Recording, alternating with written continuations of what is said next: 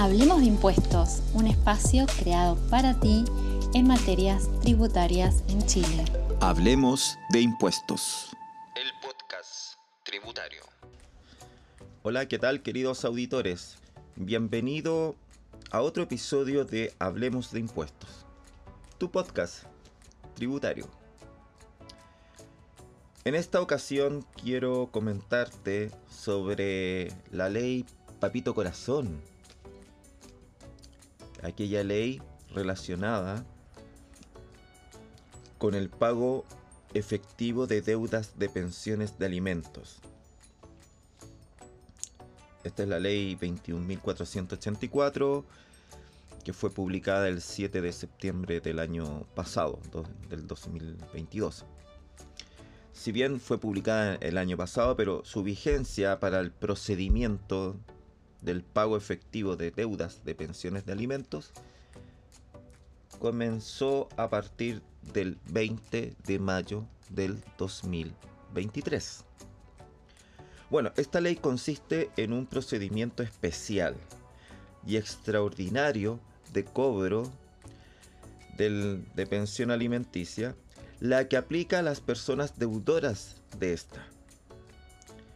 Para efectuar este procedimiento de cobro de la pensión alimenticia, que se está en deuda, debe provenir por una sentencia de parte del Tribunal de Familia, quien fue el que fijó en su momento el monto de la pensión alimenticia.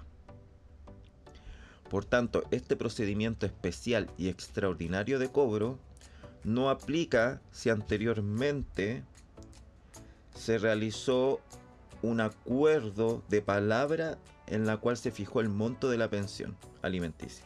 ¿Vale? Así que se recalca de que el procedimiento de esta ley de cobro recae meramente cuando haya existido una sentencia por parte del tribunal quien haya fijado el monto de la pensión alimenticia. ¿Cuándo nace este procedimiento? Cuando existe una cuota de pensión de alimentos impaga.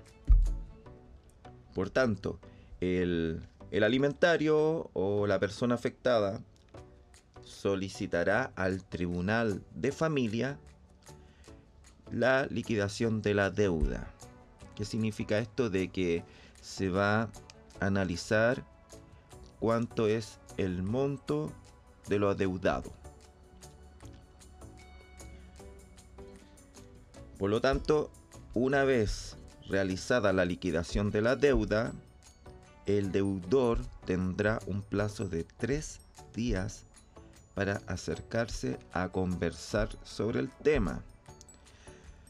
Pasados los tres días, el tribunal de familia dará la orden de que de congelar las cuentas bancarias del deudor y solo se liberarán cuando pague la deuda de la pensión alimenticia. Si la pagó, ningún problema, ya quedó saneado el, el punto.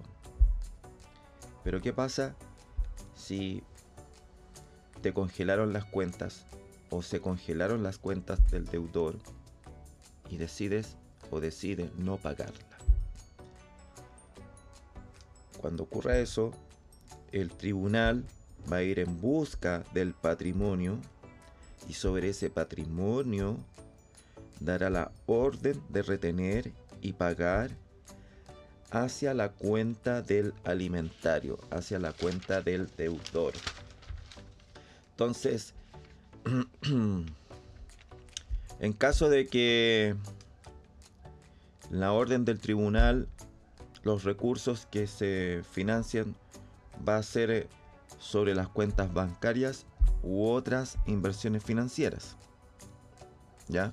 O sea, van a ir al banco, a tu cuenta corriente o a la cuenta corriente, retirar los fondos, o a la cuenta vista, o a la cuenta RUT, o si tienes otra, o si tiene otra inversión en instrumentos financieros como depósito a plazo, se van a rescatar esos depósitos para cubrir la deuda.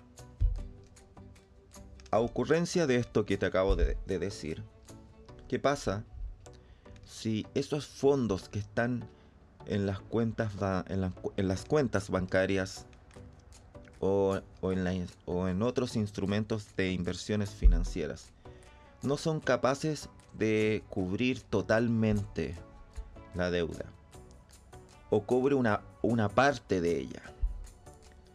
Si fuese así, entonces se activa el procedimiento extraordinario, el cual el alimentario o la persona afectada deberá presentar ante el tribunal.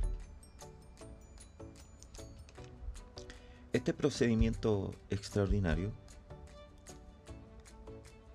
hace que el pago de la deuda de la pensión alimenticia sea cubierta con los fondos de la AFP del deudor. Estamos hablando de, la, de los fondos de que provengan de cotizaciones obligatorias como voluntarias. Entonces, bajo ese punto de vista, uno dice, bueno, ¿qué pasa si llegamos a esta instancia en que me toman los recursos de la AFP? Bueno, si el monto de la deuda es cubierta por las cotizaciones obligatorias, ten en cuenta que todo ese monto al ser retirado de la FP no está afecto a ningún tipo de impuesto. ¿Vale?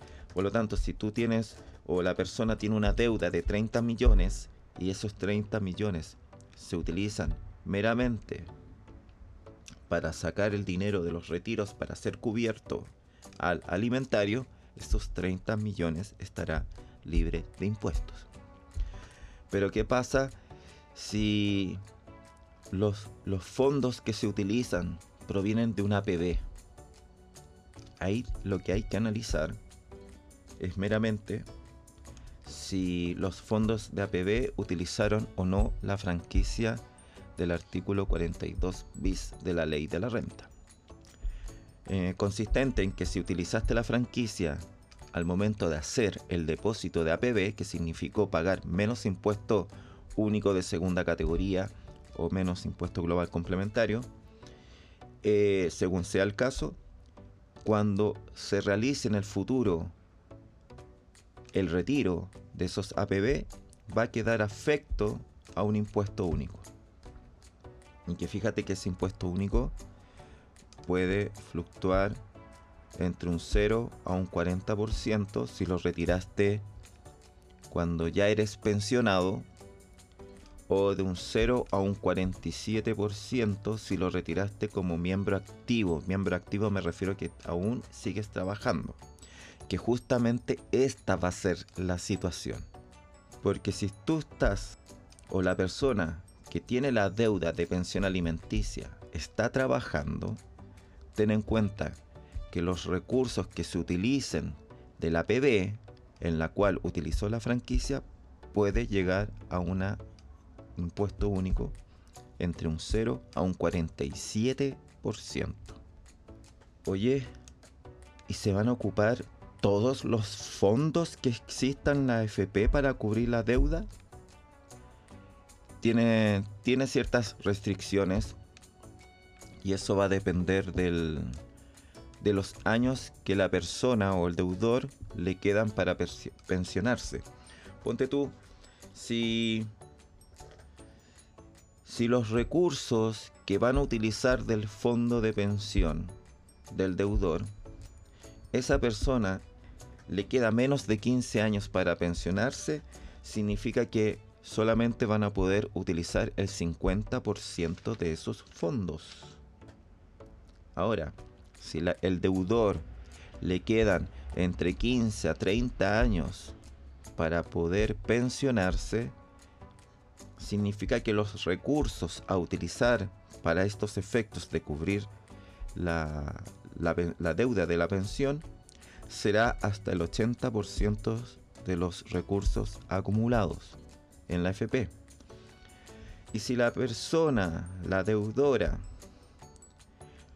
le quedan más de 30 años para poder jubilarse o pensionarse, quiere decir que los recursos disponibles de ese fondo que se van a utilizar para cubrir la pensión de alimentos será un 90% de los recursos acumulados. Muy bien, chicos y chicas, espero que te haya gustado este podcast y nos vemos en el próximo episodio de Hablemos de Impuestos, tu podcast tributario. Hablemos de Impuestos, un espacio creado para ti en materias tributarias en Chile. Hablemos de Impuestos.